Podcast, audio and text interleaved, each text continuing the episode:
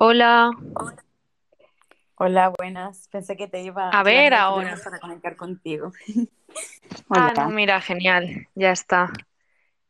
Vale, ya está. No es que me salía antes que estaba conectado, pero no se escuchaba nada, digo, hoy no entiendo nada. Pero bueno, genial. Ah, vale. Yo te estaba escribiendo por Instagram porque pensé que tenías problemas con la conexión. No, no, para nada. Bueno, pues nada, esperamos un poquito, ¿no? A que se conecte un poco la gente y, y empezamos ya si Sí, quieres. Sí, esperamos un, un poquito a ver si se animan a conectarse. Que ya no tenemos muchos youtubers en la red. Sí, ¿verdad? Lo había pensado, digo, uy, esta hora, no sé yo, no sé yo. Pero bueno, a ver No, está ahora si... bien porque ya se han ido. Hay personas Ah, ya se han ido. transmitiendo, sí, que Ajá. mm, son gente normalita. pero Vale, sí que bueno, tiene pues genial. muchísimos oyentes actualmente.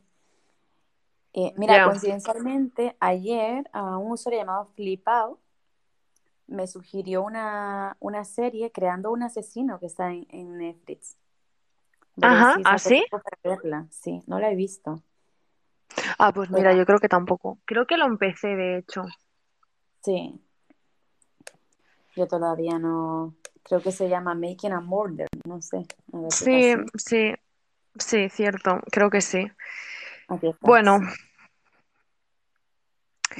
bueno, pues a ver, eh, si quieres, bueno, empezamos ya, vamos charlando y que se vaya conectando un poco la gente, ¿no? Si quieres, hacemos un poco una presentación primeramente, Sí, eh, para que sepan un poco quiénes somos y entonces eh, introducimos un poquito el tema que va a estar muy interesante, ¿vale? bien, Así sí. que, genial. Vale, bueno, pues me voy a presentar un poquito para que la gente que nos escuche pues sepa un poco quién soy.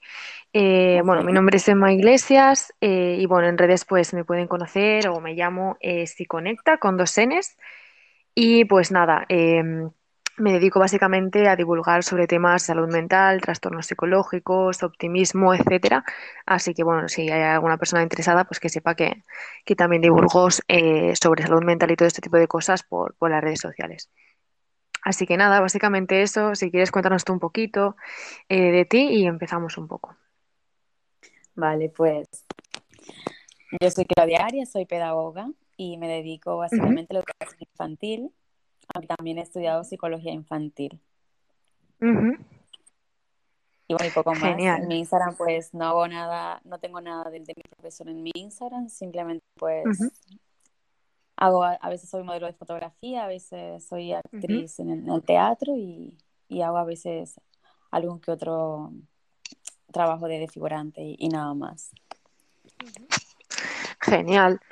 Eh, bueno, pues nada, eh, voy a introducir un poquito el tema eh, que vamos a hablar hoy, que está súper, súper interesante y pues las personas que quieran inter- eh, interactuar y contarnos un poquito, pues, pues genial.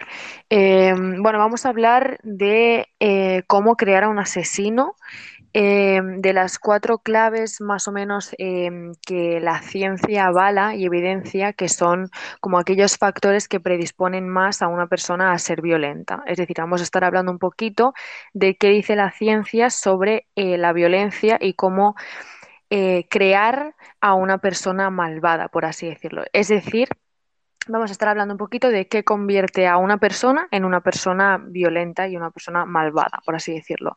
Entonces, bueno, eh, voy a estar explicando y también pues estaría guay que la gente eh, escuchase y, interviniese y qué piensan ellos de mm, qué crea a una persona a ser violenta, ¿no? Por así decirlo.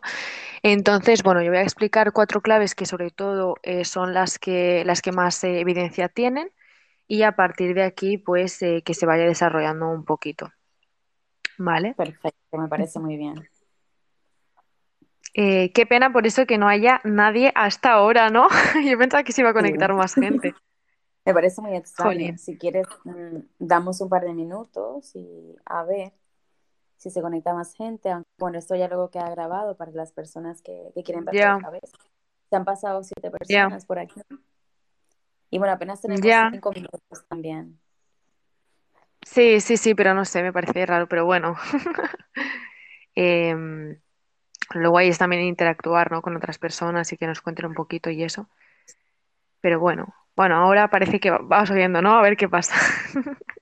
Va a subir, va a subir. Van a llegar ahí pronto la gente. y se va a interesar por el tema de cómo crear a un asesino. Bueno, Ya, bueno, pues nada, voy a empezar.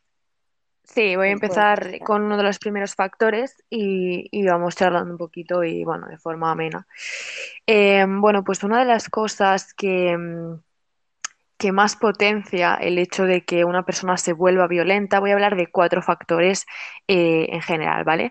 Uno de ellos es el daño cerebral. Es decir, si hay una parte de nuestro cerebro que la tenemos lesionada, que existe un daño a nivel cerebral en esta parte, es muy probable, muy probable que nos volvamos eh, violentos o que si hay una parte de nuestro cerebro que no está funcionando correctamente, pues es muy probable que esa persona se vuelva violenta. Entonces, claro, em, ¿qué parte del cerebro sería la que eh, tiene que ver con esa violencia o qué partes del cerebro podrían ser las que eh, implican que una persona podría convertirse en violenta? No sé, Claudia, tú si te atreverías a decir alguna parte cerebral que creas o la persona que nos está escuchando. No sé, yo es que pienso también que a veces se nace con un gen de la violencia y creo que existe el gen de la violencia. Sí, lo del gen de la violencia, del cerebro. Sí, es- eso sería también a nivel genético, que es como otro, otro diálogo también que está muy abierto. Em, pero cuando me refiero, por ejemplo, a daño cerebral, es cuando una persona eh, tiene, pues eso, una parte del cerebro dañada y en este caso la que se ha vinculado más con la violencia es eh, la parte del lóbulo frontal. Es decir, la parte del lóbulo frontal, sí, exacto, es eh, la parte cerebral que tenemos que controla los impulsos, por así decirlo. Es la que eh, planifica, controla impulsos, controla la ira. Es decir, por ejemplo, cuando estamos enfadados, eh, el hecho de que no peguemos un puñetazo a una pared o no peguemos un puñetazo a la persona que tenemos enfrente porque estamos enfadados y tenemos esa ira, es justamente nuestro lóbulo frontal que, que nos, que nos para y nos dice, oye, no, no vayas por ese camino, vamos a ser un poco racionales y...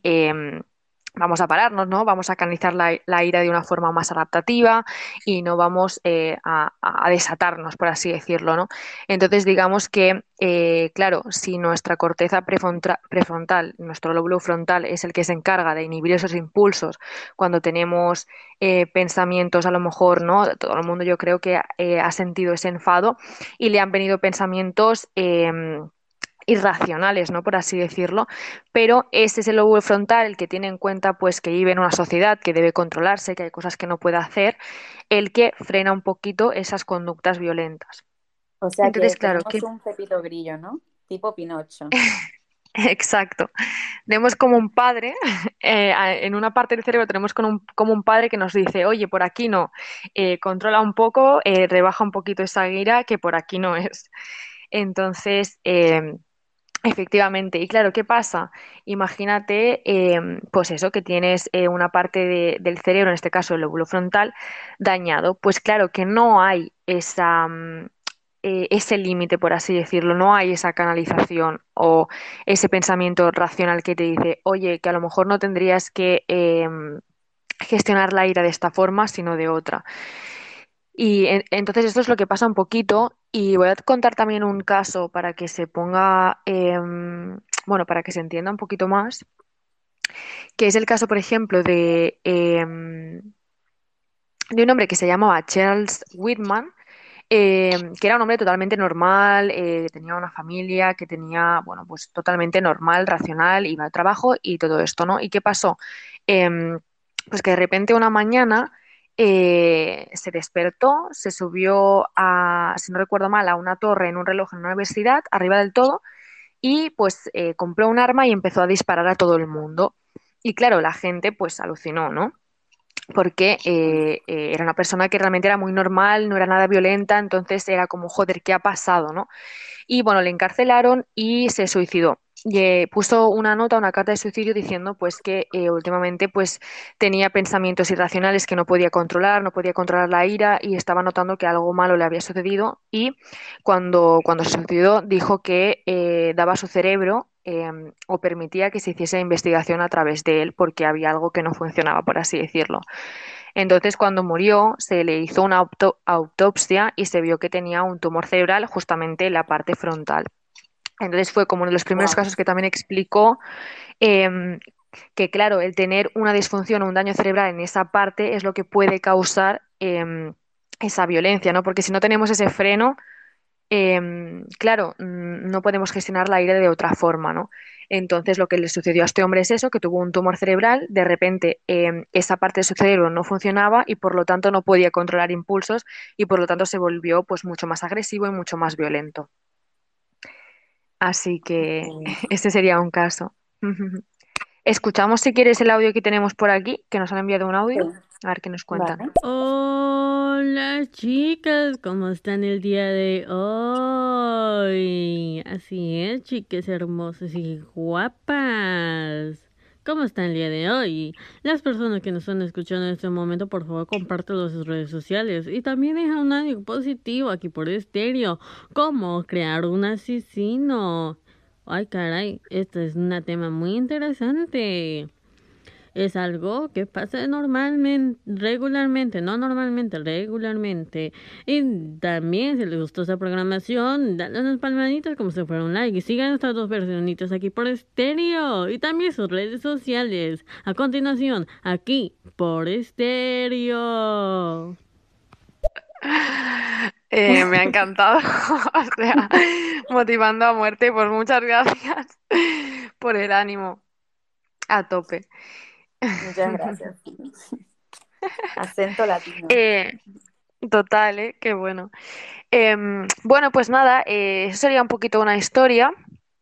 Y luego también pues hay otro tipo de casos, ¿no? Que eh, cualquier, bueno, las personas que nos estáis escuchando, estamos hablando ahora, las personas que habéis venido, de las claves o factores que crean eh, a una persona violenta, ¿no? O qué claves dice la ciencia que provocan que una persona pueda llegar a ser maligna o tener violencia, ¿no? Es una persona violenta.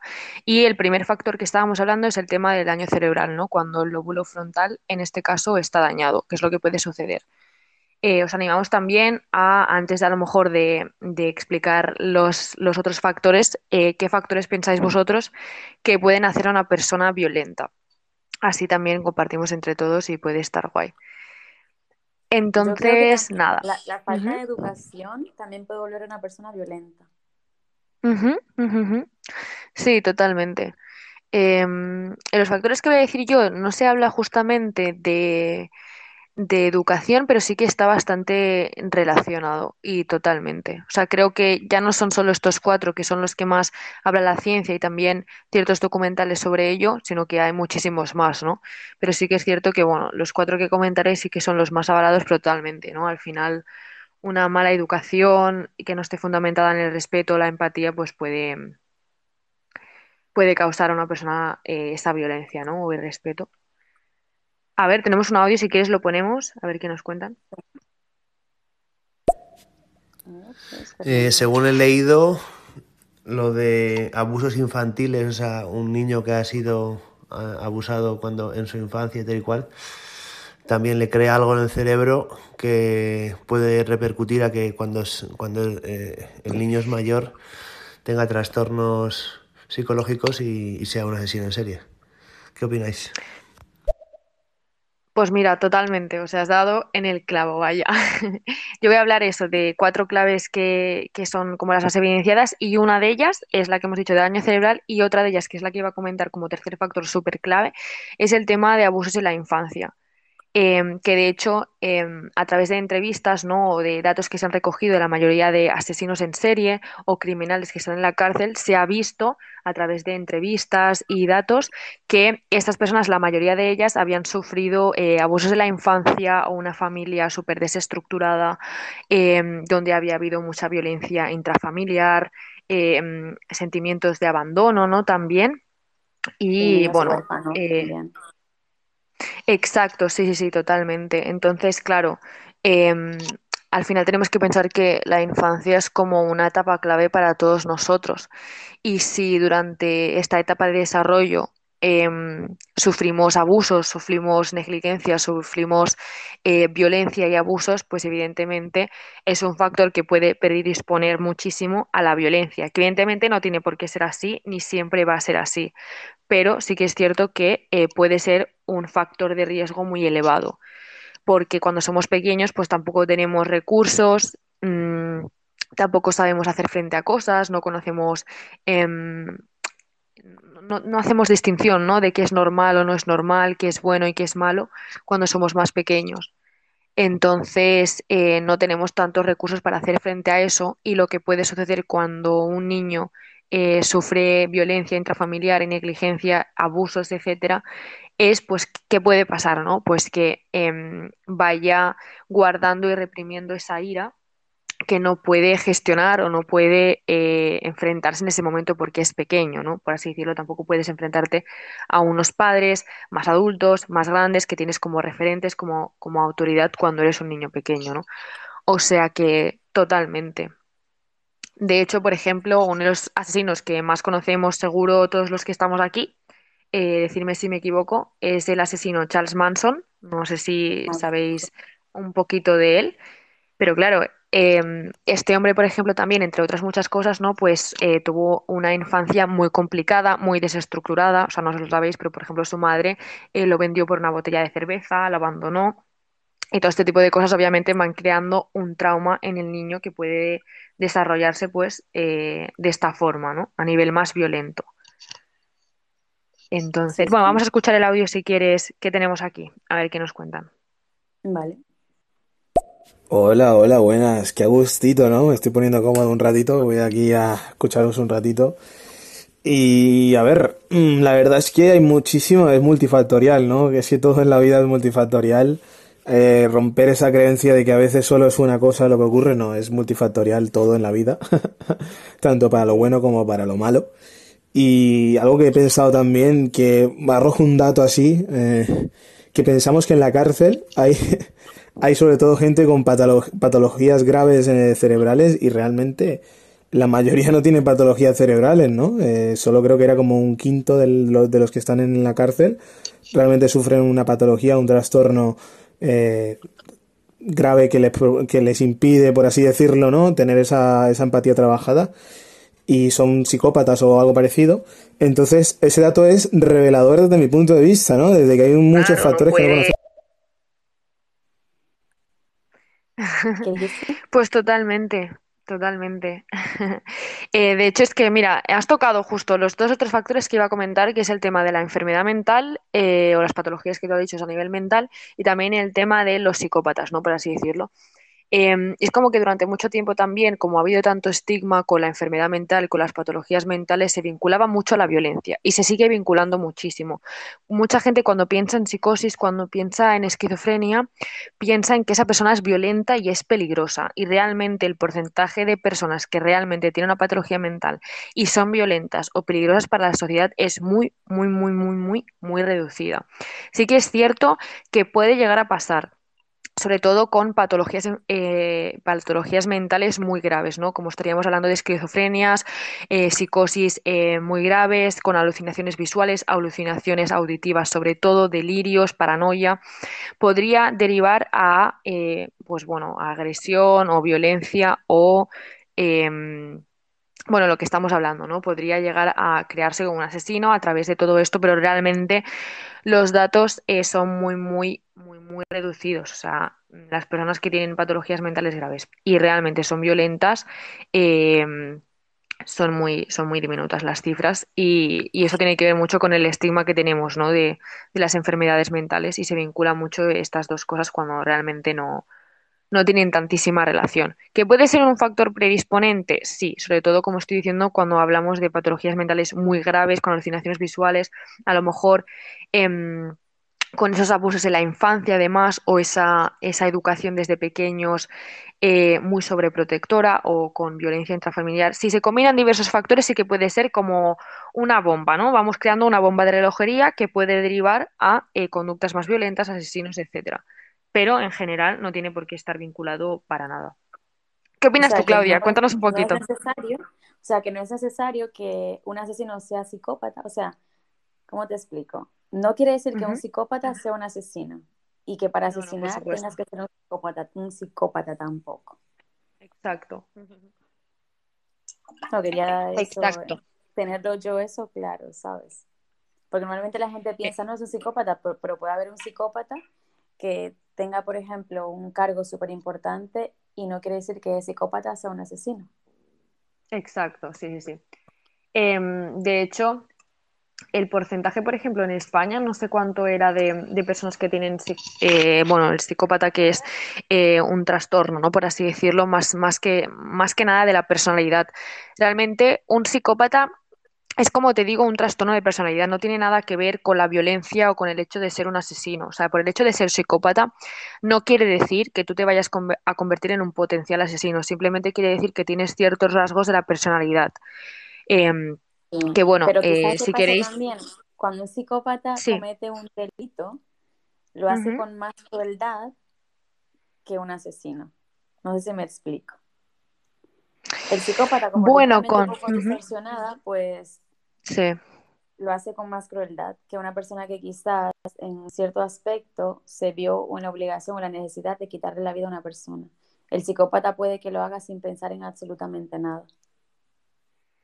Ya, pero por ejemplo, bueno, cuando lo haces con, por necesidad en el sentido de defenderte, ¿quieres decir? Sí, o porque tienes algo pendiente con, esa persona, o porque no eres capaz Como venga, vengativo, ¿no? Sí. Ya. O porque vienes a ¿Y problemas tuyos, ¿no? Y, y dices, bueno, pues me voy a desahogar matando a una persona. Ya. ¿Y crees que eso está mejor catalogado que el hecho de que un asesino psicópata lo haga? ¿Quieres decir? ¿O cómo? Tiene más razón, quizá. igual, ¿no? Ya. No, yo creo que ninguno de los dos tendrá razón, pero lo que pasa es que ya el psicópata ya tiene un, yo creo que tiene un problema ya clínico, ¿no? Comprobado, ¿no? Que tú como psicóloga podrás saberlo más que yo. El psicópata puede hacerlo sin ninguna razón aparente. Sí, bueno, a ver, es lo que te digo. Eh, los psicópatas como tal es como un trastorno de la personalidad en, el hecho de que mm, son personas que eh, no sienten, no tienen remordimientos, pueden ser más manipuladores, pero realmente es lo que te digo, no tiene por qué estar vinculado con la violencia, porque, por ejemplo, las personas con trastorno narcisista son personas también que les gusta mucho llamar la atención, ser el centro de atención, manipular un poco para, para quedar por encima de los demás, etcétera. Sin embargo, no está tan relacionado con la violencia o no hay tanto estigma con eso, ¿no? Eh, pero con la psicopatía, como te digo, sí que puede haber esa relación con la violencia, pero no para nada. O sea, creo que hay como un 1% de la población que está catalogada como psicópata y el 0,02 aproximadamente creo que es que a lo mejor, o menos yo diría, ahora mismo no te lo sé decir de memoria, pero 0,01 de esos psicópatas em, realmente son violentos o asesinos en serie, ¿no? Entonces, em, sí que es un factor que puede llegar a, ser, pero de todas las personas diagnosticadas con psicopatía o que sean psicópatas, muy pocas llegan a cometer eh, delitos o a ser realmente violentos. Así que, bueno, tenemos un montón de audios. Si quieres, escuchamos un poco y seguimos con esto. Ok, vamos a escuchar. Tenemos aquí a Fran. Perfecto. Bueno, también se Puedo agregar que Charles Manson eh, salió y entró de eh, correctivos juveniles muchísimas ocasiones porque robaba, bueno y demás. Entonces eso también eh, influye. ¿Qué pasó? Pues sí, creo que se quedó cortado, ¿no? Se, le cortó el audio. Ah, no, porque por aquí Pero... que todavía faltaba más cosas por, el, ah, sí. Ay, pues yo no le cortado. Olen. Vale, Bueno. Eh, bueno, si nos hemos dejado algo que nos cuente un poquito, porque no sé si se ha cortado o algo. Em, pero sí, sí, totalmente. O sea, mm, es que al final es eso, ¿no? La infancia puede em, puede repercutir mucho en cómo se desarrolle esa persona y se va creando como eso digo, como, como eso he dicho, ¿no? Hay como una bomba de relojería que va acumulando ciertos factores que pueden predisponer a la violencia. El hecho, por ejemplo, de tener esa infancia eh, donde haya habido violencia, eh, abusos, etcétera, eh, también puede predisponer a esa persona a empezar a cometer eh, crímenes en la adolescencia. Eso suele pasar mucho también, que se empieza por pequeños crímenes eh, o pequeños delitos, ¿no? robar, hacer como gamberradas, ¿no? Y eso como que se va multiplicando y agrandando muchísimo más con la edad, por así decirlo. Y también algo que está muy vinculado y que mm, se ha visto que tiene mucha relación es cuando hay ciertos como factores de riesgo que si un niño o una persona muy joven eh, cumple, puede hacer que esta persona de mayor eh, se convierta en un asesino o eh, cometa ciertos delitos. Y uno de ellos en este caso, por ejemplo, es el hecho de maltratar animales. Es decir, si tenemos a, un niño em, o una persona muy joven que maltrata a perros, gatos o maltrata animales, eso es un factor de riesgo muy importante para que luego desarrolle conductas criminales en, en la adultez, que tenga este tipo de comportamientos. Claro, desde el punto de vista pedagógico, que te comentaba antes, que desde mi, par, desde mi punto de vista, influye mucho el tipo de, educación, porque hay cuatro tipos de, educación, que son el autoritario, permisivo, negligente y democrático. Cuando tú tienes un hogar permisivo y negligente, esos tipos de, educación pueden crear también asesinos, porque te permiten tantas cosas, no son capaces esos padres de corregirte absolutamente nada. Si te ven como has dicho tú maltratando a un animal, no te van a decir absolutamente nada. Y tú lo verás como bueno porque tus padres, que son los responsables de darte la educación y de guiarte, no te dicen nada, pues tú pensarás que lo estás haciendo bien. Entonces, niños que nacen en lugares permisivos y negligentes, pues están propensos a crear niños en un futuro que sean asesinos o futuros delincuentes de la sociedad.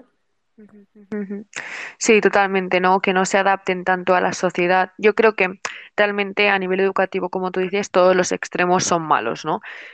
Es decir, eh, no poner límites, sobreproteger eh, y estar constantemente pendiente del niño tampoco va a ser bueno para su eh, futura evolución, pero tampoco todo lo contrario, ¿no? Es simplemente pasar de esa persona o ser violenta con, ese, con ese hijo, o no darle la atención que necesita, abandonarlo, ¿no? Ni un extremo ni el otro, evidentemente, van a ser eh, mm, buenos para, el niño en este caso, ¿no? Así que totalmente, tía, súper. Escuchamos el siguiente audio, si te parece. Vale, sí. Perfecto. Muy buenas noches. Hoy tenemos cómo crear a un asesino. Gracias por la presentación. Totalmente, ¿eh? nos lo presentan por nosotras. Claro, y de hecho este estigma eh, que es muy nefasto para la sociedad, por eso creemos que los que están en la cárcel no, no van a poder cambiar cuando realmente la reinserción de, realmente sí que puede darse, dado que la mayoría de personas que están en la cárcel son personas, por así decirlo, que trabajándose poco a poco pueden llegar a, cambiar esa, esa, actitudinalmente lo que han hecho, porque el entorno también, el pensamiento en manada hace mucho daño. Entonces, si tú te creas un entorno violento, eh, haces migas eh, sociales con personas que son violentas y crees que lo normalizas en tu cerebro, en tu cabeza, pues ves las cosas de una manera que realmente están distorsionadas, pensando que tú realmente lo que estás haciendo está bien, ¿no?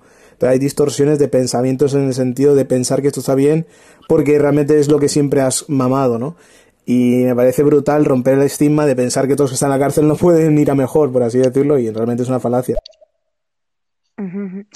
Súper, súper interesante. Yo creo que esto es otro tema de debate súper súper importante e interesante. ¿eh? El tema de si realmente las personas que están en la cárcel eh, pueden integrarse bien en la sociedad, sobre todo si, por ejemplo, si hablamos de asesinos y violadores, ¿creéis realmente que podemos reeducarlos? ¿Creéis de verdad que em, se puede hacer una buena eh, inserción en la sociedad? ¿Creéis que volverían a cometer crímenes, violaciones?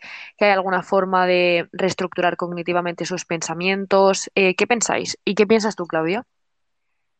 Yo creo que sí, pero que pasa algo.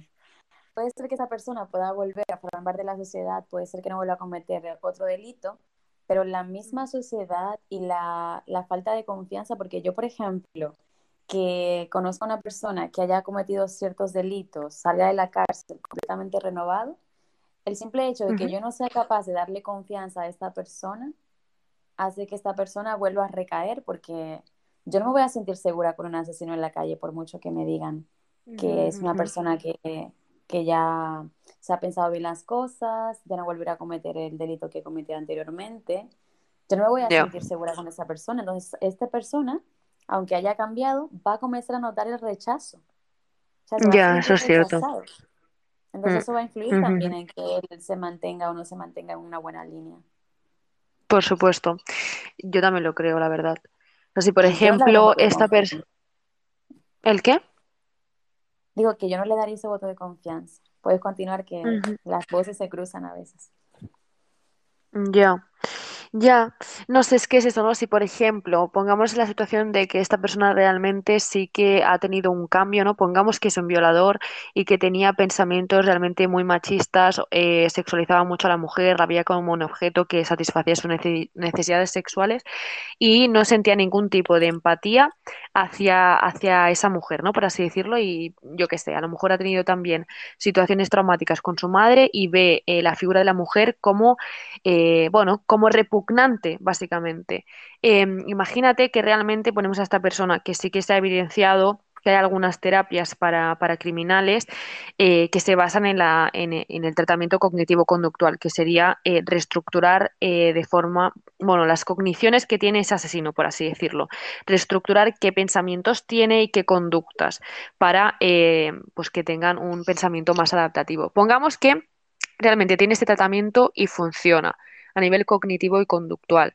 Eh, Claro, imagínate que sí que funciona, pero luego sale a la calle, se enfrenta a la realidad, se enfrenta a la sociedad de nuevo y se encuentra con ese rechazo, ¿no? A nivel laboral a lo mejor tiene muchos problemas. A lo mejor las personas que se enteran de su entorno, de su ciudad donde vive, saben que es un asesino, sabe lo que ha cometido. Claro, quieras o no, siente esta persona esa exclusión social, siente esas miradas de rechazo y siente que realmente sigue siendo catalogado como la misma mugre, aunque pueda haber cambiado. Queramos o no, es como que seguimos catalogando y etiquetando a esa persona como, bueno, pues eh, criminal y esto pasa un poco eh, a todos, ¿no? A todos a lo mejor nos han puesto ciertas etiquetas, pues tú eres el gracioso del grupo, tú eres el tonto, o no se te da bien esto, no, te, no se te da bien lo otro. También se ha evidenciado a nivel científico que cuando tú a una persona le estás diciendo constantemente algo o las personas reaccionan de la misma manera frente a algo eh, que tiene que ver contigo, te lo acabas creyendo. Es como, por ejemplo, pues eso, ¿no? A lo mejor tú vas a la cárcel y realmente no has cometido un delito tan grave, pero todo el mundo te dice, eres un criminal, eres un criminal, eres un criminal, todo el mundo te mira con cara de asco y además te juntas con un entorno de criminales. ¿Qué es lo que acaba pasando? Que acabas potenciando esa parte. Entonces, claro, el salir y eh, insertarte en la sociedad y encontrarte con estas miradas de rechazo, creo que eh, puede ser peligroso en ese sentido, ¿no? ¿Qué pensáis vosotros y qué piensas tú de nuevo, eh, Claudia, em, de eso, de esa inserción de a lo mejor esa persona que sí que eh, mm, tiene unos pensamientos más adaptativos, pero se encuentra con eso cuando, cuando sale? ¿Creéis que eso sería también un potenciador para que vuelva a ser delincuente y vuelva a cometer actos violentos? ¿Qué piensas? ¿Qué pensáis? Es, es lo que te comentaba hace un momento, que mm. yo que, yo que, por ejemplo, me, me he superado y, he sido consciente de que estaba actuando mal, pero al salir a la calle me doy cuenta que la gente me tiene miedo, que no confía en mí, o caeré en una depresión tan fuerte que me va a hacer recaer porque me voy a deprimir, voy a deprimir o me voy a encerrar o quizás inclusive puedo pensar en el suicidio. Ya. O sea, puedo pasar de cometer delitos a yo misma incluso autolesionarme porque veo que soy una lacra de la sociedad. Por mucho que me intente reinsertar, soy una lacra de la sociedad porque nadie confía en mí. Claro, y sigues siendo catalogado como lo mismo aunque hayas cambiado, ¿no? Totalmente. Yo creo que puede, puede llevar a eso que te has dicho o a todo lo contrario, ¿no? Vas acumulando a lo mejor miradas de rechazo eh, y sigues todavía eh, sintiendo esa exclusión social y eso puede hacerte volver otra vez a eh, ir internalizando la ira y al final acabar pues cometiendo otro crimen por eso, ¿no? Por, porque haga, haya esa fuga de, ira por algún lado, ¿no? Por no saber cómo gestionar quizá la situación. Así es. Escuchamos si quieres. Vale, perfecto. A ver. Bueno, no tiene por qué hacerlo con más crueldad que una persona psicológicamente normal, ¿no? Las psicopatías son eso, ¿no? Que tienen ciertas conductas que ya vienen en la genética y que salen a la luz. Pero yo, por ejemplo, aquí en Arcala de Henares hace poco un compañero de, mi mujer que trabaja en las ambulancias. Era un tío de puta madre, eh, nada agresivo, nada. Y nada, y por celos con su pareja llegó una mañana y apuñaló a, a un enfermero de aquí del hospital, vaya. Hasta, hasta le apuñaló en los genitales, increíble el ensañamiento. Al fin y al cabo, yo qué sé, la mente humana es muy, muy, muy misteriosa y volátil. Sí, por eso comentabas tú que el, porcentaje de psicópatas asesinos es muy bajo. Sí, totalmente. Y, y sí, no sé, muchas veces pasa, pasan este tipo de cosas, ¿no? Eh, cuando salen las noticias, por ejemplo, eh, personas eh, que a lo mejor han, han, cometido ciertos crímenes y se, le se, les hacen entrevistas a las personas que, que, lo conocían, personas alrededor que convivían con esa persona, muchas veces dicen eso, ¿no? Es que no lo entiendo, parecía una persona realmente normal, em, no parecía para nada una persona delincuente o criminal, todo lo contrario, ¿no? Es porque, bueno, y al final tampoco sabemos qué es lo que pasa en ciertas casas o qué es lo que pasa en las cabezas de las personas, ¿no? Esto pasa, por ejemplo, también con las personas que tienen trastornos mentales. Mucha gente, por el simple hecho de verte eh, por la calle, no sabe qué está rondando por tu cabeza, no sabe qué tipo de problemas estás pasando, ¿no? Eh, entonces, normalmente juzgamos mucho sin saber, ¿no? Y en este caso, pues no lo sé, supongo, pues, en, eh, que no sabría cómo gestionar esos celos em, y acabó desatándose pues completamente de en esa forma agresiva, ¿no? Y, y quizá pues, eh, bueno, lo que hemos comentado al principio también de daño cerebral o la parte frontal a lo mejor eh, que se que está encargada de controlar impulsos, pues posiblemente esta persona estaba tan dominado por las emociones, tan dominado por la ira, que no sabía gestionar y a lo mejor no encontraba esa ayuda, que eh, acabó derivándolo a ese apuñalamiento a ese enfermero, ¿no? Porque a lo mejor esa parte frontal, que es la que frena impulsos, eh, no la tenía activada y sin embargo, pues la parte emocional y la ira que sentía era muy elevada, ¿no? ¿Qué pensáis vosotros que, por qué creéis que sucedió esto? ¿Y qué piensas tú, Claudia? Este chico que parecía así tan normal y de repente apuñala al enfermero y todo esto, a lo mejor problemas relacionales eh, de control de celos y eso. Sí, porque él comentó que el chico era un, era un psicópata, ¿no? me, me, parece. Sí. Me parece que comentó que un psicópata y era lo que decía antes. Normalmente alguien que sufre una psicopatía, en el momento de reaccionar, pues no piensa, o sea, no, es capaz de, de, de discernir lo, lo que va a hacer y sin pensar pues apuñaló a esta persona porque en ese momento la parte del cerebro no, o sea, la parte frontal, como tú dices, pues no le funcionó. No fue capaz de, de, mandarle un mensaje Pepito Grillo de que estaba o iba a actuar mal. A mí me gustaría eso, que nos, que nos, eh, si todavía está escuchándonos, que nos dijese si eres, era diagnosticado psicópata o le han llamado de esta forma o simplemente hizo eso, ¿no? Porque los psicópatas eh, eh, es justamente lo contrario. Lo que les sucede a ellos es que tienen la parte racional, eh, como sí que la tienen activa, lo que tienen activa tan, lo que no tienen tan activo a nivel cerebral es la parte de la amígdala, que es la parte que se encarga de las emociones. y por eso estas personas tienen tantos problemas para tener empatía. Es decir, es justamente lo contrario. Eh, igual que una persona a lo mejor con un daño cerebral o que no tiene ese control de impulsos y que siente todo a nivel eh, pues muy emocional, siente muchísimo la ira, no sabe cómo controlarla, eh, una persona psicópata es justamente lo contrario.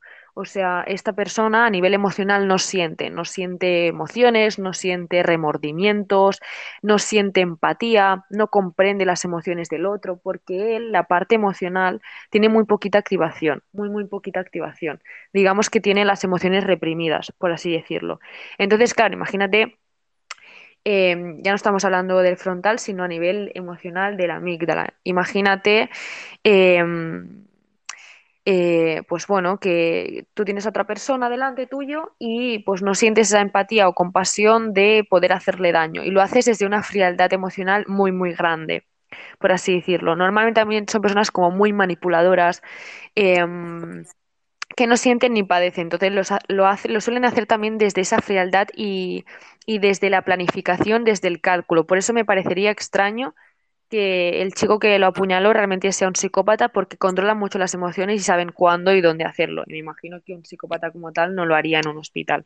Me imagino, ¿eh? Que nos confirme si es así. Sí, por eso me, quedé ahora mismo porque pensé que estabas diciendo otra definición.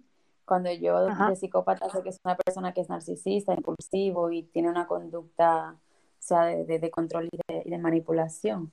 Entonces me quedé ahí pensando a ver qué se está refiriendo ella, si estoy ahí confundida. Bueno, a ver si nos cuenta un poquito. Tenemos, un montón de audios de señora Vamos a Vamos a ponerlos. tiene varios minutos ahí. hasta donde yo sé, lo que leí en su momento era que el 1 o el 1,5% eh, se les podría etiquetar como ese perfil, ¿no? Psicopático. Pero realmente eh, es una minoría muy, muy minoría. Sí. Vamos Totalmente. Y os hago una pregunta. ¿Cómo definiríais vosotros el, el trastorno o la anomalía de, de carácter antisocial? Porque realmente dicen que que de hecho hay más personas que, por así decirlo, cometen, que son muy propensas, ¿no? A, a ese carácter y trastorno de la personalidad, ¿no? En el sentido de desarrollarlo de manera mala. Como que esto también es un punto muy crucial en el hecho de que desemboque en realmente un acto malévolo, eh, porque si no me equivoco, hasta un 5% de la población eh, sufre la, la, anomalía esta de, bueno, o trastorno del antisocial. ¿Cómo lo definiríais vosotros también? ¿Cómo lo eh, pues, eh, pues sí, también tiene mucho que ver el trastorno de la personalidad antisocial eh, con las conductas delictivas y todo esto. Eh, de hecho, es que hay una película, es que no recuerdo cómo se llama, a ver si alguien de aquí me puede guiar. El, es como que, no sé cómo se llama, la madre que mató a Kevin o Kevin mató a su madre, o no sé qué, Kevin.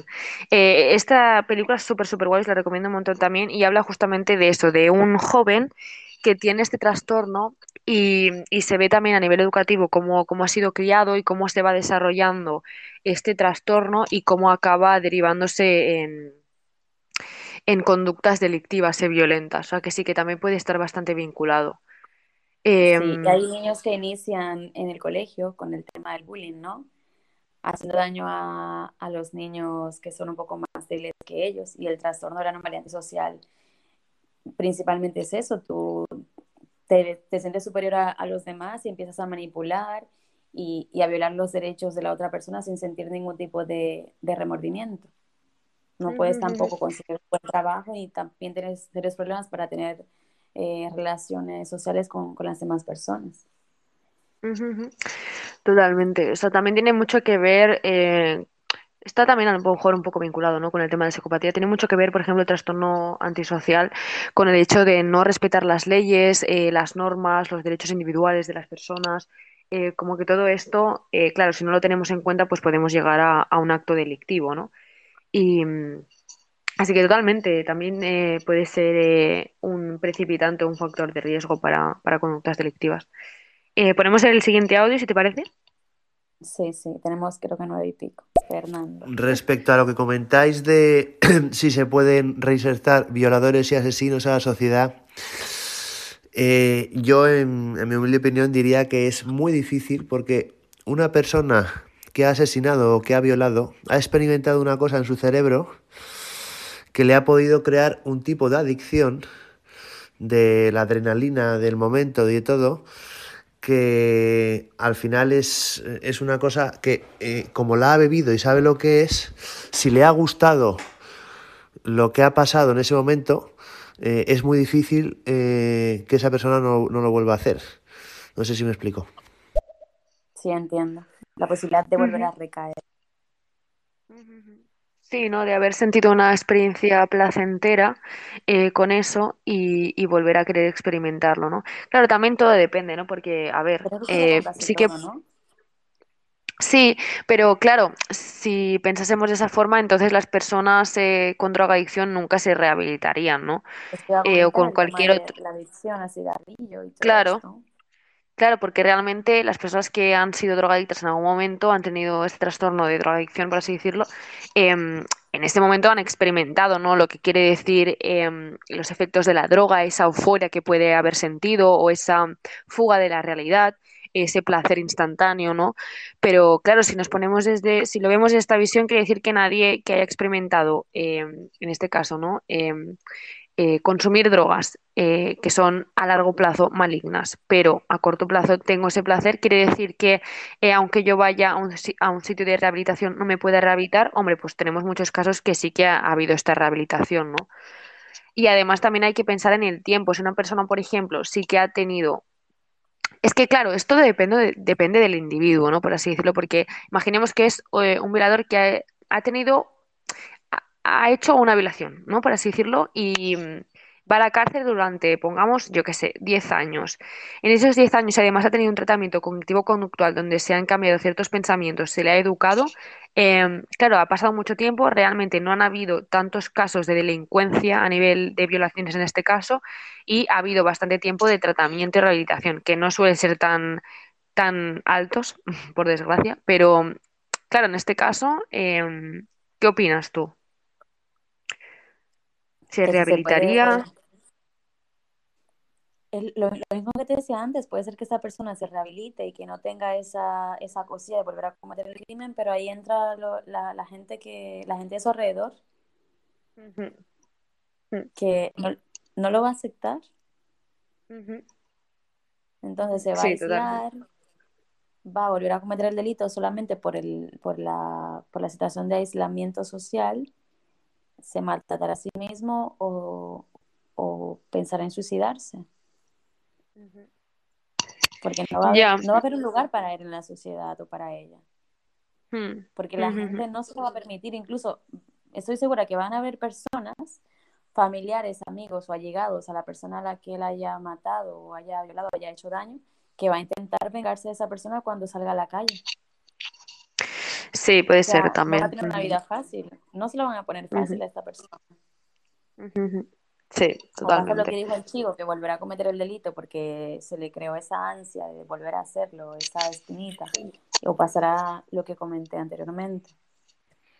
Sí, también tiene, también tiene mucho que ver con la personalidad del individuo, ¿no? Si, por ejemplo, estamos hablando de una persona que em, tiene sadismo sexual o tiene eh, este trastorno que tiene que ver con la psicopatía, ¿no? Pues claro, es un poco más complicado, porque si eh, realmente disfruta del hacer daño de la otra persona y le consideraríamos sádico sexual, psicópata, pues es un poco, es mucho más complicado, ¿no? El tratamiento en este caso y la rehabilitación, ¿no? También por eso es tan importante que durante la estancia en la cárcel, por así decirlo, pues eh, se haga una buena evaluación y, mm, y también una evaluación del después, ¿no? ¿Qué pasará? ¿Estar realmente preparado para ello?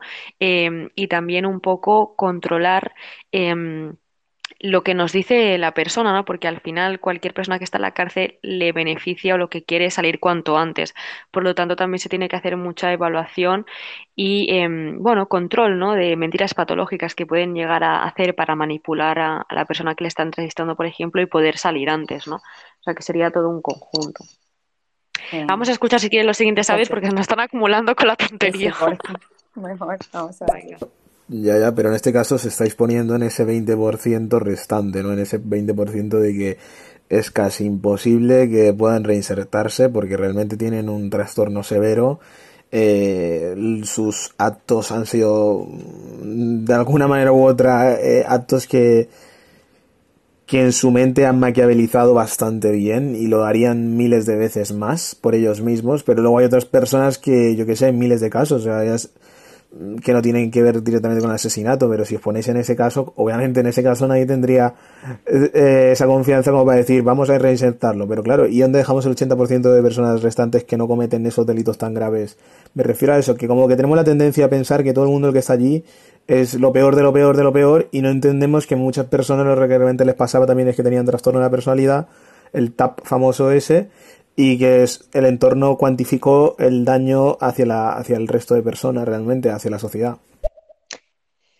Claro, sí, exactamente. Por eso también eh, es muy importante el tratamiento que haga, que se haga dentro de la cárcel, ¿no? También si realmente están viviendo violencia dentro de la cárcel, también van a querer salir y si van eh, reuniendo ir en su, en su, interior, porque dentro de la cárcel tampoco eh, están teniendo ese entorno potenciador, por así decirlo, si eso ha sido un factor clave predisponente para su violencia, pues se va a acumular todavía más ira y cuando salga, pues no, pues no no va a haber esa rehabilitación, ¿no? O, se van a volver a cometer más crímenes porque lo que ha vivido dentro de la cárcel tampoco le ha potenciado, ¿no?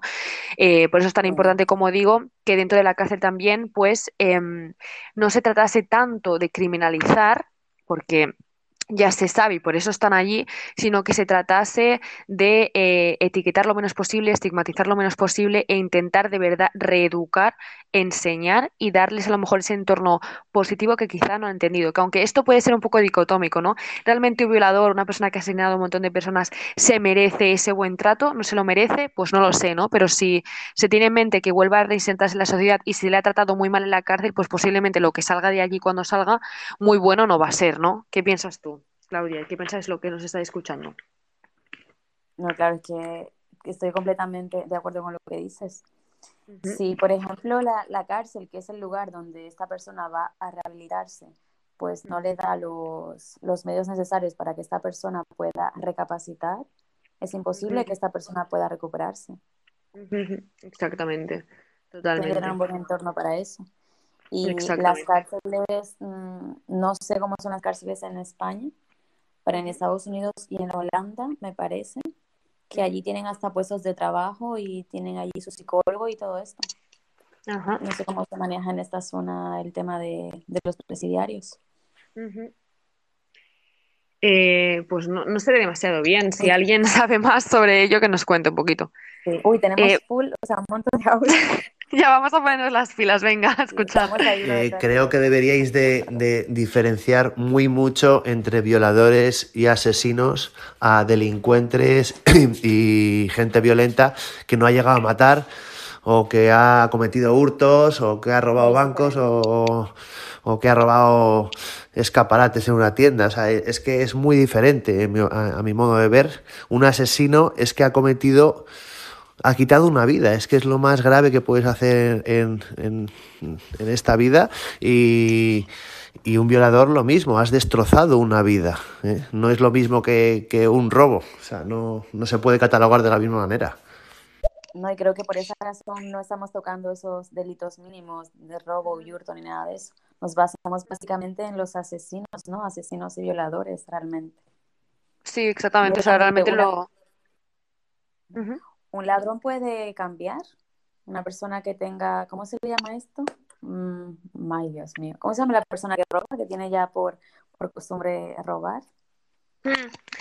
Eh, hostia, pues no me sale el nombre, pero sí. Sí, sí, sí.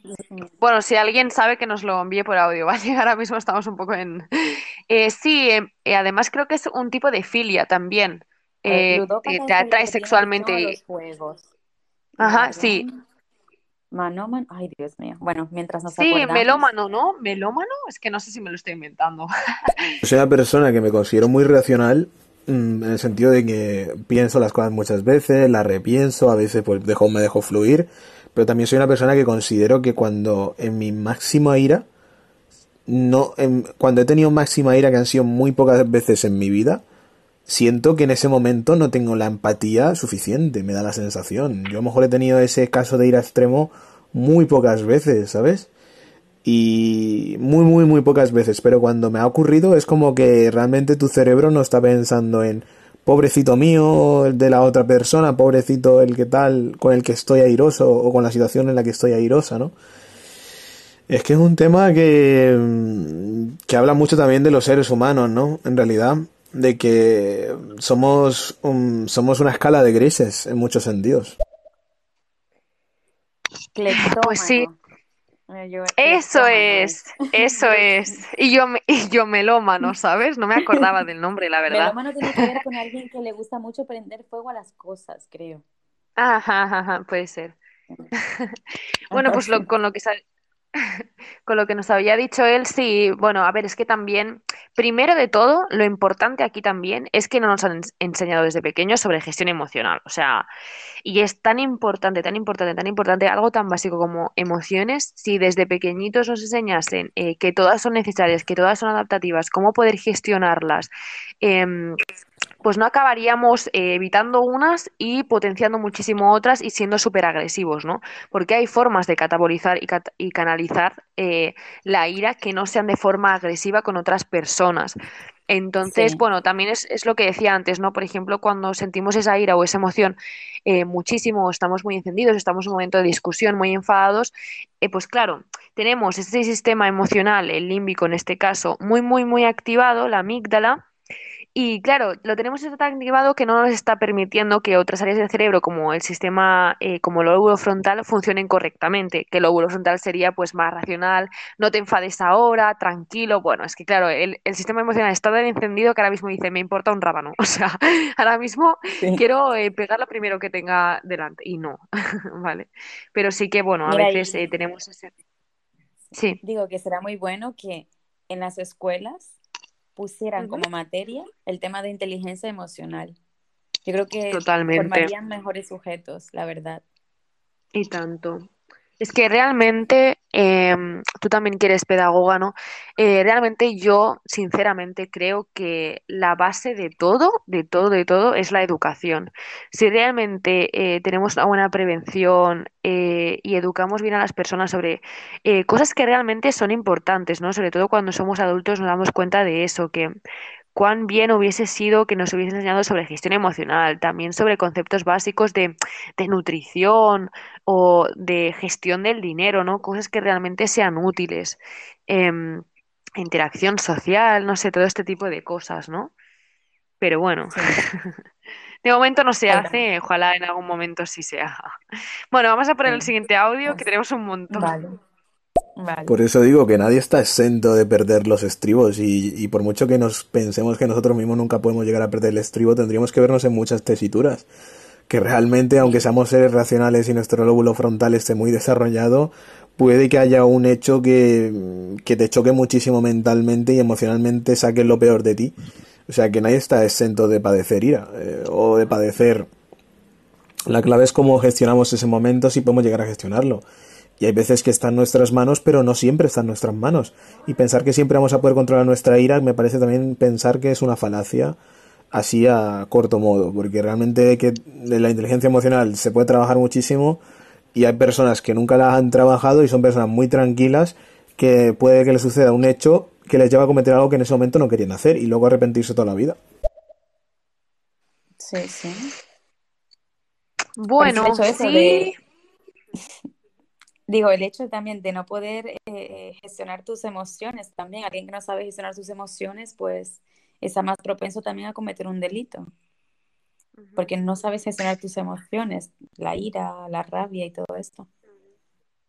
Sí, a ver, yo creo que, que, sí que pueden haber estresores muy grandes que a lo mejor desaten en nosotros cosas que nosotros mismos sabíamos, ¿no? O em, una situación a lo mejor nos puede resultar muy traumática o puede desatar algo en nosotros y reaccionar de una forma que no imaginábamos, pero de ahí a decir que no somos capaces de gestionar ciertas cosas, ¿de verdad tú crees que tú puedes estar tan, tener tanta ira que puedes ser capaz de pegar una paliza a alguien?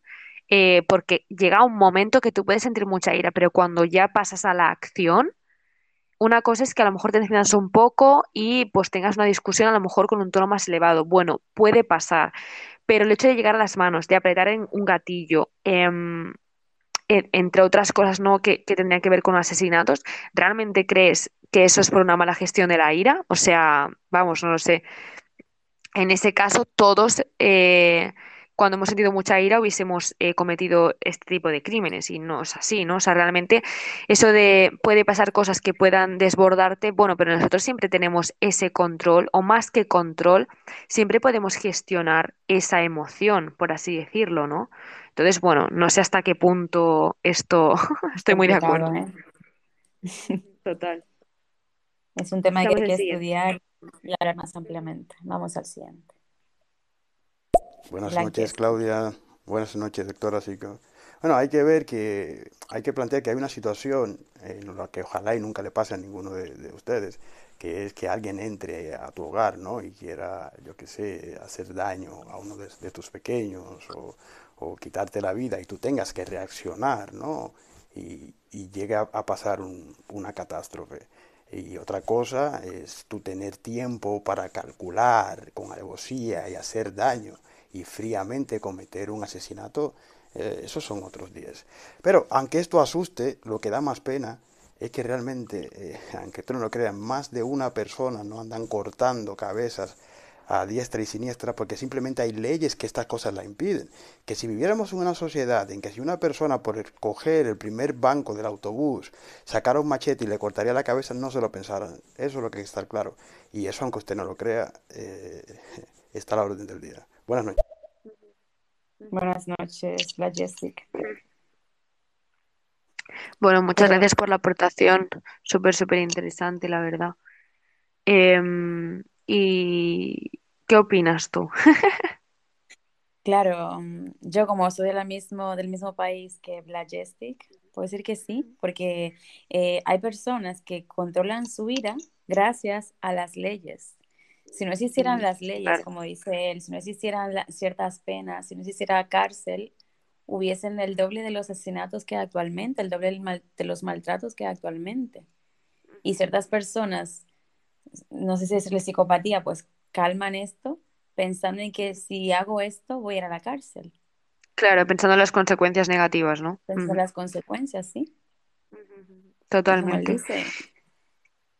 Sí, yo creo que, que parte de lo que regula la violencia es eso, ¿no? A lo mejor ese miedo a ser castigado o a pensar es que si hago esto me iría a la cárcel, ¿no? Que a lo mejor puede ser eh, también esas leyes o normas lo que puedan regular esa violencia y que haya menos. No por el simple temor a lo mejor de cometer eh, actos criminales, que sí que en algunas personas pues habría ese reparo a nivel ético y moral, pero muchas otras es más a nivel pues las consecuencias de su propia vida, ¿no? Más que la del otro. Y lo primero que ha dicho también me parece obviamente súper interesante, ¿no? Porque Claro, en ese caso sí que creo que la mayoría de nosotros estaríamos de acuerdo, eh, de acuerdo en que se trataría un poco de defensa personal, ¿no? Si vienen a mi casa, entran en mi espacio personal y van a atacar a las personas que están dentro de mi casa, me quieren matar a mí y a las personas que viven en mi casa, claro, en ese caso estoy en el derecho, ¿no? De, de poder defenderme em, eh, de esa agresión. En ese caso, ¿qué, piensas tú y qué piensan las personas que nos estén escuchando? ¿Cómo debería ser la pena? Porque aquí, por ejemplo, en España, si esto sucede, igualmente te vas a la cárcel. Em, claro, entonces, claro. De, los ocupas, por ejemplo, que tú llegas a tu casa, aquí en España pueden ocupar una casa con una persona adentro y mm. esa persona, esa persona la pueden sacar y el que, el que se ha metido a la casa puede justificar que, estaba ahí antes. Y en otros países, en mi país, Nadie puede meterse a tu, a tu, terreno. Tú puedes matar a una persona que, que, se ha metido a tu casa o puedes sacarla, pero bueno, también está el, el tema del derecho a, a, la persona que comete el delito. También ahí está la ley de, que protege a la persona que comete el delito. Entonces es algo un poco complicado, ¿no? Porque yo que mato a una persona que he encontrado en mi casa, o sea, o actúo en defensa propia, para, para mí hay cárcel y también para esa persona pues hay una protección. Claro, totalmente. O sea, a nivel legal es un poco complicado el asunto. Mm, sí, sí, total, ya. Vamos a escuchar los siguientes audios. Sí. Qué miedo, con tanta cosa rara. Es que... ¿Cómo está la gente últimamente? Madre mía. Vamos a contar con.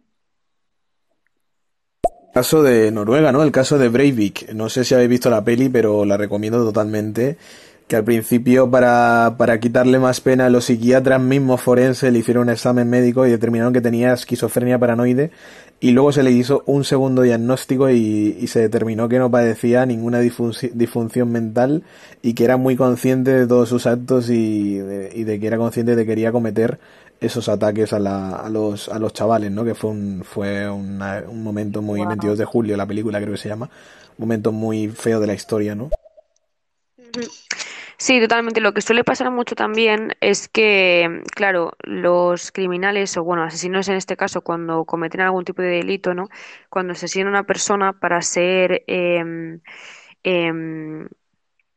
bueno, para, para, no estar encarcelados durante muchísimo tiempo, ahora no me sale la palabra exacta, em, bueno, aluden a eso, ¿no? A que tienen una enfermedad mental y se, se, se evalúa también a nivel psicológico eh, eh, bueno, la conciencia de, de, la realidad que tenías en ese momento y sigue teniendo, ¿no?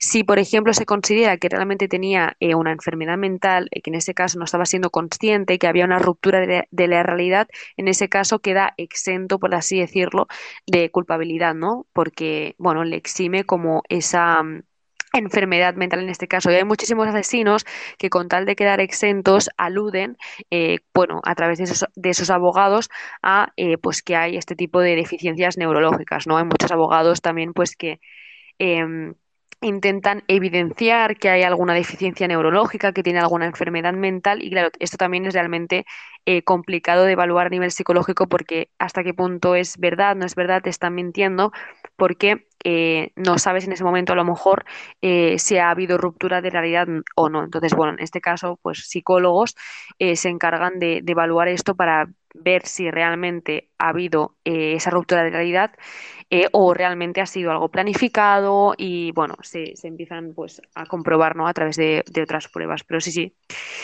totalmente. Sí. Wow. Vamos a ver, Cristian del SAS Hurtado. Vamos a ver. Bueno, como tal, crear lo que es crear un asesino, ya está todo creado, ¿no? Ya está todo inventado, que digo yo.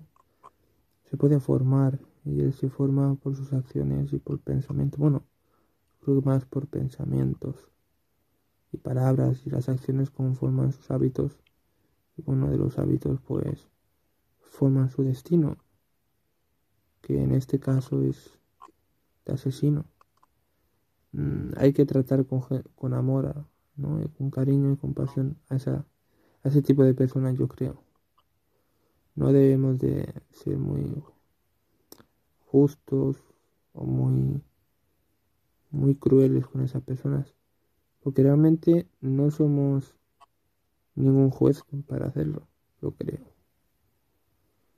A ver lo que opináis vosotras. Un saludo y buenas noches. Buenas noches. Hablé muy suave al final. Total, ¿eh? Bueno, él se refiere aquí a los asesinos, que no deberíamos ser crueles con ellos, ¿o qué?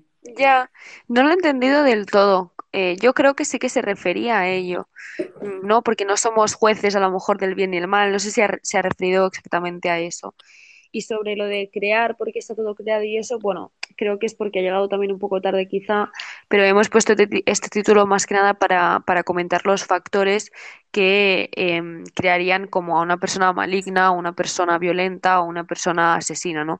¿Qué factores pueden predisponer a que una persona sea violenta? Entonces, hemos estado, estado hablando un poquito de esto, para poner en contexto por si, por si acaso. Escuchamos el siguiente, a ver si nos ponemos las pilas con todo lo que tenemos. Sí, hay más de ello todavía. Y, y se, al final al chico este, en el caso Bravey, se le diagnosticó anomalía del carácter y trastorno de la personalidad con doble etiqueta de narcisista y antisocial. O sea, tenía dos, creo que eran dos especies de trastorno, ¿no? El, si no me equivoco. Eh, bueno, y, y, le pusieron 21 años, que es la máxima de pena que ponen en, en Noruega con evaluación preventiva, o sea que en caso de que tenga que salir se le hace una evaluación y si resulta que aún no está que no se no está preparado para hacer otra vez vida social, pues sigue en la cárcel. Si sigue eh, representando un peligro para la sociedad, se le alarga el periodo de esos 21 años después de la evaluación, de cuando pase los 21 años. Entonces, para que veas que hasta los psiquiatras se pueden poner en desacuerdo, acuerdo, eh, junto con los psicólogos, en determinar una cuestión de carácter vital. Por eso la, la pregunta del millón sería... Se ha cortado. Voy a buscar el Alarcón para seguir reproduciendo su audio porque ahí... ¿Hasta qué punto, hasta qué punto la neurociencia puede servir de ingrediente decisivo en estos complicados dilemas que tienen que afrontar los jueces? Debería haber...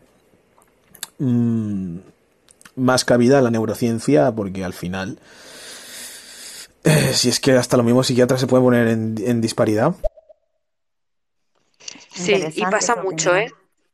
Pasa mucho y además como también se trata el mismo caso desde diferentes abogados, eh, también las pruebas que avala cada abogado eh, suele tirar para un sitio y luego al final se tiene que poner de acuerdo, ver qué es real, qué no es real y cada uno refuta cosas diferentes, por así decirlo, o sea que totalmente. Yo sinceramente creo que lo ideal sería eh, que un grupo de especialistas donde hubiesen psicólogos, psiquiatras, neuropsicólogos, neuropsiquiatras, em, y que se evidenciasen pruebas, bueno, que ya se hace de hecho, ¿eh? pero eh, creo que se debería reforzar más. Eh, y al final que se llegase a una misma conclusión, porque desde un lado a lo mejor se dice una cosa y se duda mucho también en el diagnóstico, entonces creo que con un grupo de especialistas, no solo eh, un psicólogo aislado, em, se podría llegar más a, y consensuar ¿no? cuál es el diagnóstico final y, y, bueno, a través de comprobar también pruebas, testigos, entre otras muchas cosas. Así es. Me gusta mucho cómo se expresa este chico. Sí, totalmente, o sea, siempre. súper, súper. buenas aportaciones. Dale. Una pregunta un poco extraña. Hola, buenas noches. Eh, una preguntita. Eh, mi hijo de dos años no para de matar a los H. Llevamos siete. ¿Es un asesino? Gracias. Para mí eso ha sido un chiste. Vamos al siguiente. Sí, ¿no? Sí. En cuanto a lo que ha dicho algún chaval de por aquí, yo creo que, bueno, no hay que olvidar que somos personas. Somos personas, con nuestro libre albedrío y nuestra libertad de elección tal, de, ¿no? Escoger lo que queremos hacer en nuestra vida, lo que nos gusta y tal. Pero somos personas. Aunque una persona haya matado a otra persona, eh, no deja de ser persona. Juzgamos muchas veces de una forma muy recta por las acciones, cuando yo creo que no hay que ser tan justos. Porque, bueno, que final llegamos al punto de que creemos que somos como dioses, tenemos, creemos que tenemos tanto poder para determinar algo y no lo tenemos. En mi humilde opinión, yo creo que no. Y, y creo que debemos de tener en cuenta eso. Asesino también es una persona, pero con más falta de cariño, yo creo. Bueno, es a ver, sí, total, ¿eh? A ver, sí que es cierto. A ver, obviamente es una persona, por supuesto, y también por eso hemos dicho, ¿no? Que si, por ejemplo, acabaste en la cárcel, porque las, las, los actos delictivos en este caso deben tener consecuencias, porque eh, las vidas de las personas, ¿por qué debe valer menos una vida de una persona? Porque tú lo decidas, tú decides matar a una persona porque vale menos que la tuya, porque según tú lo decides, claro, eh, tu, tu, libertad se acaba donde empieza la mía, ¿no? Por así decirlo. Entonces, bueno, esto es un poco eh, complejo de explicar. Obviamente es una persona y por eso hemos dicho que en la cárcel porque como ha cometido un delito debe ir a la cárcel, eh, debe recibir como ese apoyo para que se potencie y eh, no se trate mal y que a lo mejor después eh, salga de la cárcel y vuelva a cometerse ese tipo de actos delictivos. Pero bueno, esto mm, también de que no debemos juzgar o pensamos que somos dioses en este sentido, a ver, sí que hay ciertas cosas que de hecho se ha evidenciado muchísimo eh, ciertos valores ¿no? que sí que son intransmisibles, ¿no? Eh, que en muchísimas culturas se han evidenciado que todos más o menos hay esos valores universales en los que todos estamos de acuerdo, que tiene que ver pues a nivel ética y moral para que haya, para que vivamos en sociedad, ¿no? Hay, hay algunas cosas que se deben respetar y el hecho de asesinar a otra persona bueno, pues en este caso creo que todos o la mayoría de culturas y personas están de acuerdo en que es algo que no se debe permitir, ¿no? Porque si no, pues en qué tipo de sociedad viviríamos si se permitiese o no criminalizásemos este tipo de actos. Que, que, estigmaticemos muchísimo a la persona y la tratemos fatal, obviamente no, pero sí que, bueno, este tipo de actos tienen consecuencias y sí que lo podríamos catalogar como, bueno, como peligroso, delictivo, que tenga que tener consecuencias, ¿no? Sí, y es que mira, es algo completamente diferente a juzgar la vida de una persona, en el sentido de que cómo esa persona se comporte, cómo se vista, cómo se exprese, a juzgar a una persona porque ha acabado con la vida de otra persona. Exacto. ¿Qué corazón o qué sentimiento, qué raciocinio puedo tener yo si me diese igual el hecho de que una persona terminara con la vida de otra persona o el hecho de que una persona le hiciera ese daño a otra persona? ¿Dónde, dónde radicaría mi, mi humanidad, sabes? Lógicamente, toda persona que comete un delito y que haga daño a otra persona tiene que ser juzgado, aunque no seamos Dios aquí, pero para eso son las leyes. En Estados Unidos está la pena de muerte. Si tú matas a una persona, te van a matar a ti también y tú te estás arriesgando a eso, te estás arriesgando a ser castigado por hacer daño a otro ser humano, por hacer daño a un animal también. Entonces, ahí yo creo que no entraría el hecho de que quiénes somos para juzgar. ¿Quién eres tú para acabar con la vida de una persona, como has dicho tú? no eres nadie, eres igual, que eres igual que los demás.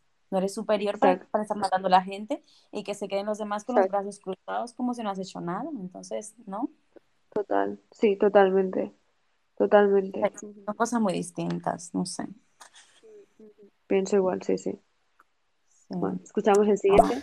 Psicoconecta es que eh, las personas que han sido drogadictas o adictas al juego, o sea, ludópatas, eh, se dice, o alcohólicas, se dice que nunca están rehabilitadas si te fijas. O sea, lo que, lo que pasa es que, que han conseguido vencer a la enfermedad, pero si cayeran otra vez en, en, su antigua adicción, volverían inmediatamente. Por, por, lo tanto, son personas muy vulnerables y tienen que, tener mucho cuidado en no volver a caer en, en, sus adicciones. O sea, nunca están curadas del todo. Y bueno, yo es lo que he leído, que, que los ludópatas y, los drogadictos eh, por eso siempre tienen que tener muchísimo cuidado porque es súper fácil recaer.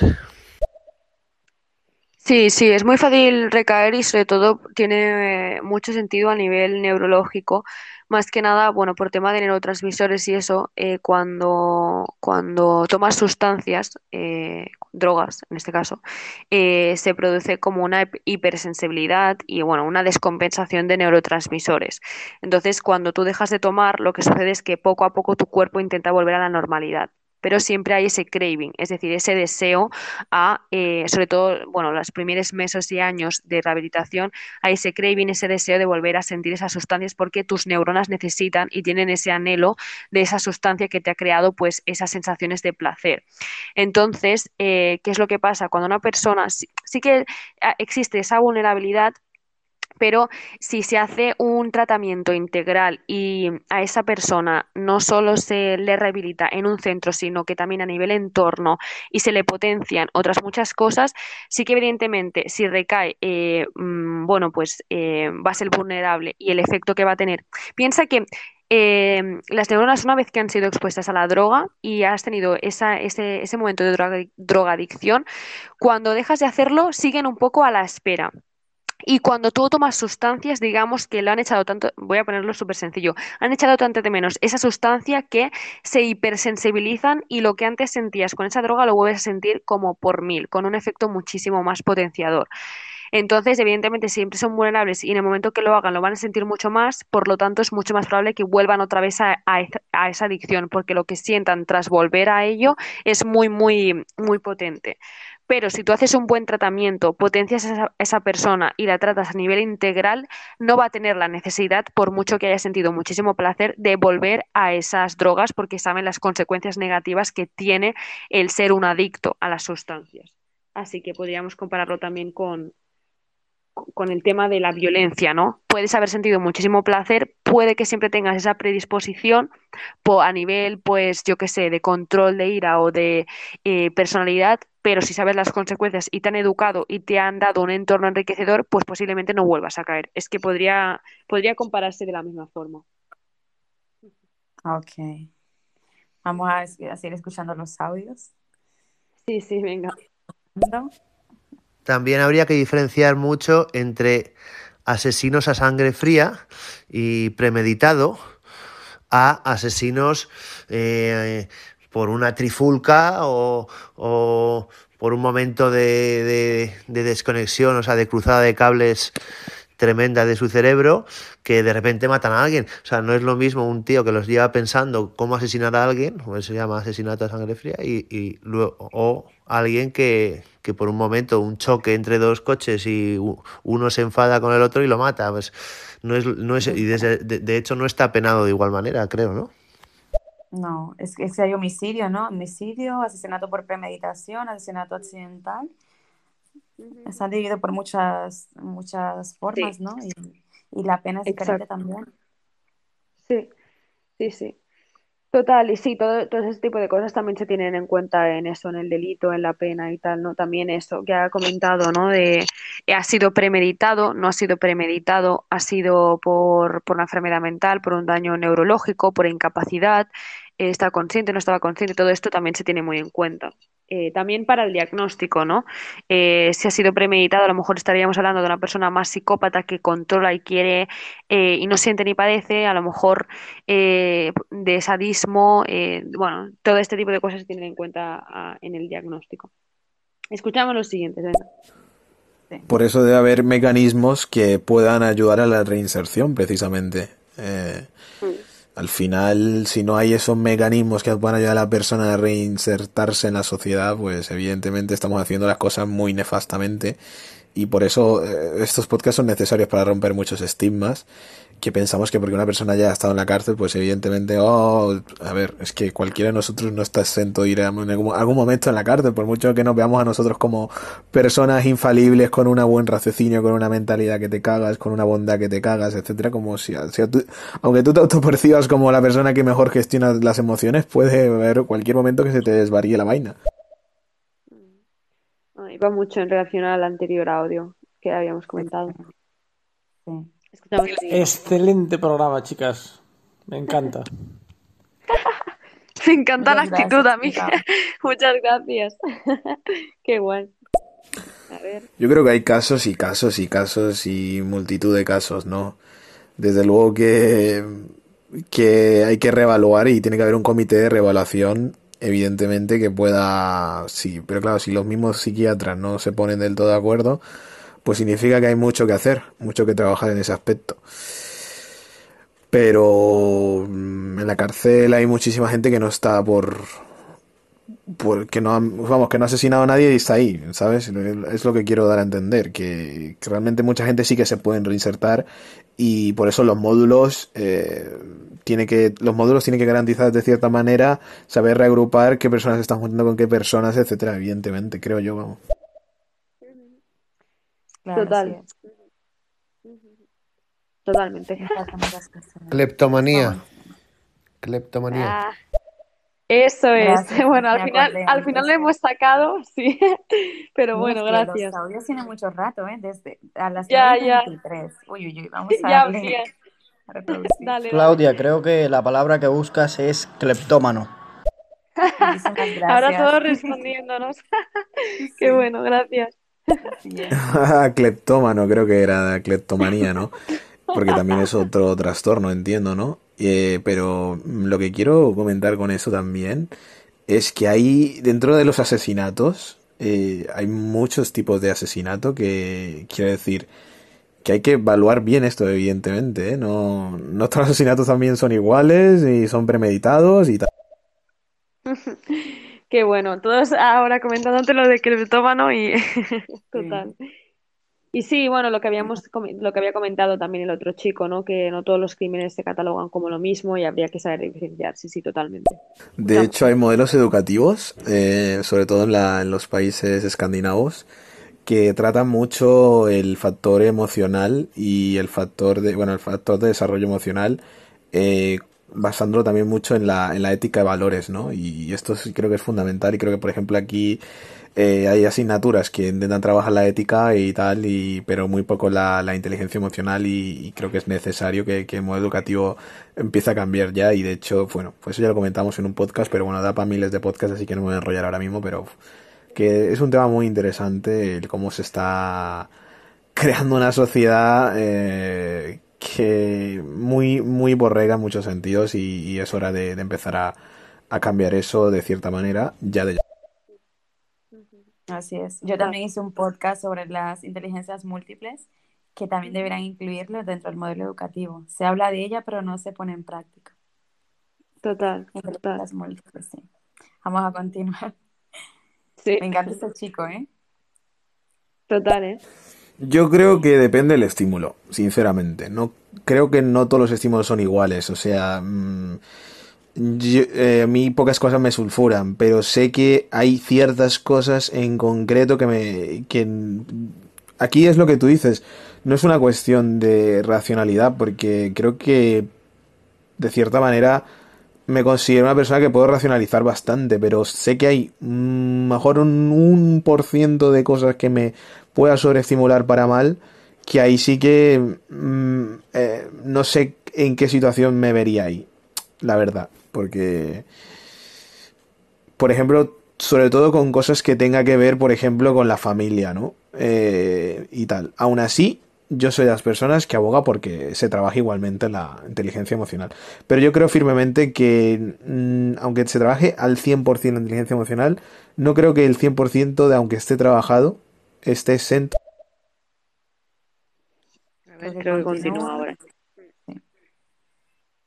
que es eso, la he estudiado con la clave. Hay muchos países que realmente imperia, impera la ley de la, ley anarquista a, nivel llevado a malas, ¿no? Y, esto ocurre, y hablo con conocimiento de causa en muchos sentidos. Y, estas personas mm, realmente su trasfondo no es mal, pero han normalizado el hecho de solucionar muchas cosas, por ejemplo, a machete. ¿Y esas personas son malas por solucionar las cosas machete? Pues no creo que sean malas, realmente. Creo que su gestión emocional nunca ha sido trabajada y, al final, si se ha normalizado esa situación allí, pues lo verán normal. Es muy triste, desde luego, pero, pero creo que catalogar a una persona de malvada porque, porque se esté dando de machetes con otro es caer mucho en sesgos, en mi opinión. A ver, tenemos uno arriba que no lo hemos puesto, venía antes, vamos a darle. A ver si se pone o no, a ver. Vale, no, creo que se ha, creo que se ha perdido. Sí, a mí me sale antes. sí, ya no me sale a mí tampoco. Está Fernando en principio, ¿no? Es que perdonarme lo que voy a decir, pero es que si alguien entra en tu casa armado y con malas intenciones y tú tienes un arma y lo matas, para mi opinión, no es un asesinato, es defensa propia. O sea, eh, y en América sí lo estipulan. Aquí en Europa es que hay mucho buenismo. O sea, eso no lo has hecho porque haya salido de ti, ah, lo has hecho para, porque tienes que defender a ti y a, tu familia. O sea, eso no es asesinar, eso es defenderte. Exacto. Completamente. habíamos hablado. Defensa personal, totalmente que al final es tu propiedad y están entrando a atacarte, ¿no? Pues te tendrás que defender de alguna manera. Otra cosa es que tú vayas, salgas, ¿no? Y aludas a eso, pero están entrando en tu casa al final. Pero es que hay países que están en vía de desarrollo que, aunque la ley diga que te vas a la cárcel, a esas personas se la replanfinfa. Eh, tú has hecho esto, esto aquí es machete, puro y duro. Eh, y en otros países es, mm, tú haces esto, pues haberlo pensado otra vez y, impera la ley del más fuerte. Que muy triste, sí, pero que ocurre a día de hoy en muchos países también.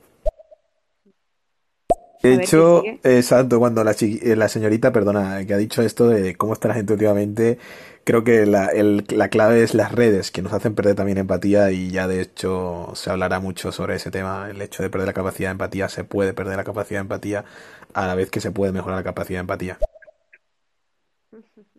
Las redes siempre entran en los podcasts. ¿Ves? Es que eso también parece un dilema, porque se debe eximir la responsabilidad o la, o la autoría. O, es que, para mí, por ejemplo, es un debate, ¿no? Pero para mí, por ejemplo, si tú eres catalogado de, que, de cierta manera que tienes esa anomalía, esos trastornos, etcétera, eh, no se te tiene que eximir de responsabilidad de, tus actos. Eh, lo que tienes que, eh, lo que eres es menos consciente de lo que has hecho y deberías tener una pena inferior o, irte a un psiquiátrico, pero mm, la culpabilidad sigue siendo culpabilidad, al menos es la sensación que a mí me da, no sé. No, sí, pero se, lo que pasa es eso, que se deriva, se deriva normalmente a un psiquiátrico. Eh, cuando, cuando, se, cuando el diagnóstico como tal es enfermedad mental, se deriva a un psiquiátrico, igualmente tienen pena allí y están eh, allí encarcelados, ¿no? Por así decirlo.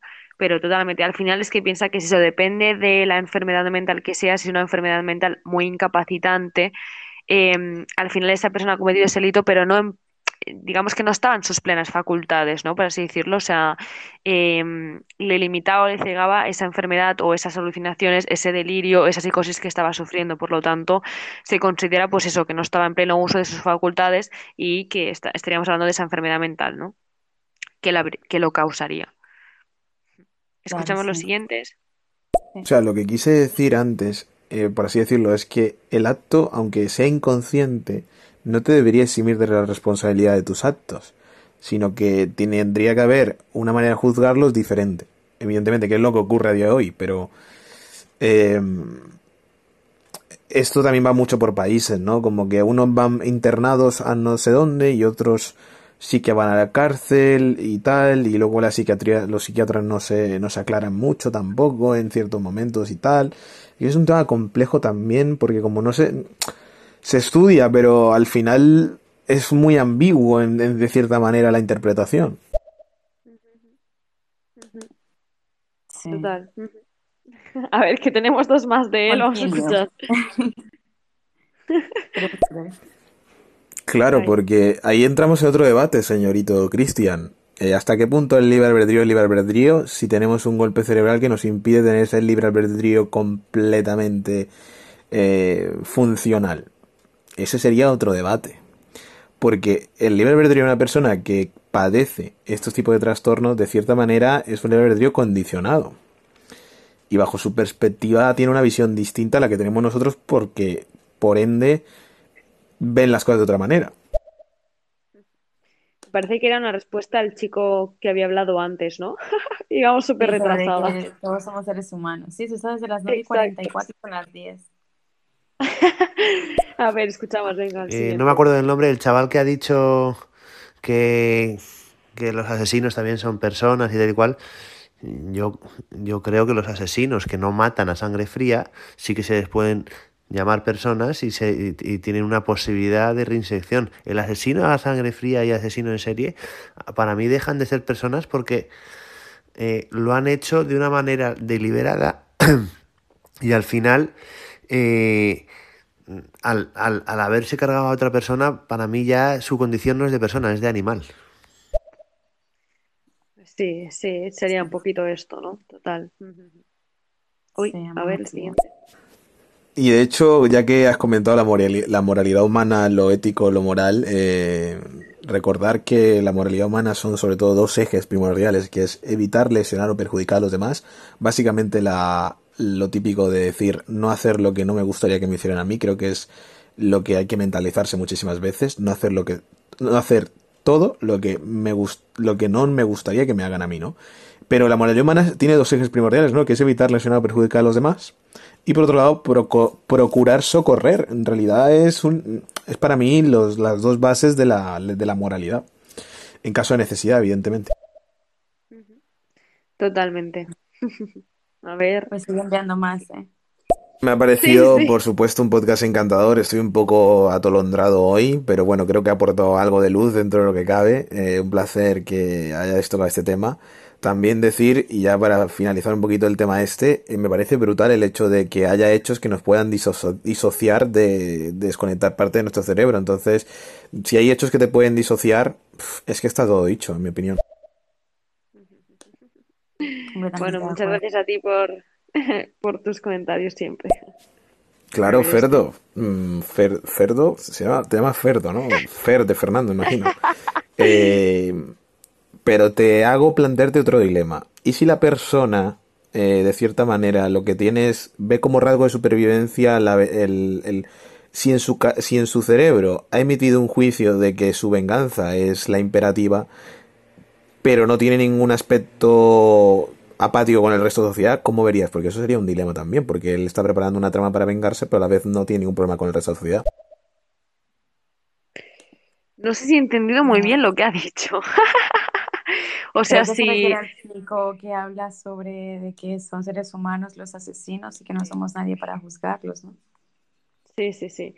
Bueno, creo que contestaba el otro chico, ¿no? Que ha dicho que las personas que lo calculan, ¿no? Que lo hacen de forma fría, que no los consideraría eh, personas, sino más bien animales por hacerlo de esa forma tan fría, ¿no?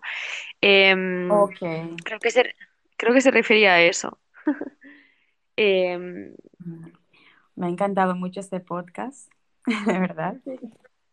Total, ha sido muy guay. Mira que ni siquiera has tenido por qué mencionar las cuatro cosas que vas a mencionar, sino que todo ha ido ya. bueno, realmente se ha tocado todo, ¿no? O sea, ha ido saliendo, lo han ido, lo han ido destapando ellos también, porque básicamente, como decía, íbamos a hablar un poquito de daño cerebral, que al final sí lo hemos hablado, enfermedades mentales, que se ha acabado tocando, abusos en la infancia, que también lo han acabado tocando, y el tema de psicopatía. O sea, eran esas cuatro literalmente. Así que al final se ha tocado todo. Sí, totalmente. Lo han ido sacando ellos también. A ver, que nos ha enviado un audio más, vamos a escuchar. Si conecta guion bajo, te envío un DM al Instagram. Si lo pudieras ver ahí, genial. La publicity por aquí. Genial, bueno, luego lo escucho, muchas gracias igualmente. Y nada, bueno, yo eh, creo que lo dejaría por aquí ya. Ya vamos con la tontería una hora y pico. Pero nada, ha sido un, un podcast súper guay, unas súper buenas aportaciones. Vaya, tenemos otro, venga, lo escuchamos y cerramos. vale. pues suele pasar, suele pasar. Nunca se sabe cómo, cuándo empieza el podcast ni cómo acaba. Y eso es el placer auténtico de los podcasts, que desvaríe todo un poco de lo premeditado. ¿Eh? valga la espontaneidad. Pero lo que quería comentarle era al, al, chaval, al chico este, perdona, que era evidentemente de que hay personas que a lo mejor eh, quieren vengarse en, con algo en concreto, pero lo maquiavalizan en la venganza porque lo ven como su sentido de ético y moral de ellos mismos, ¿no? Entonces sí que disocian en una parte de empatía con una cosa en concreto y eso puede pasar también. Entonces, claro. Entonces, claro, no hay que llegar a esos puntos, pero claro, entiendo que eso también sería una especie de mm, carácter de supervivencia eh, llevado al extremo. Dicho lo cual, es un podcast flipante, alucinante. Estoy reventado.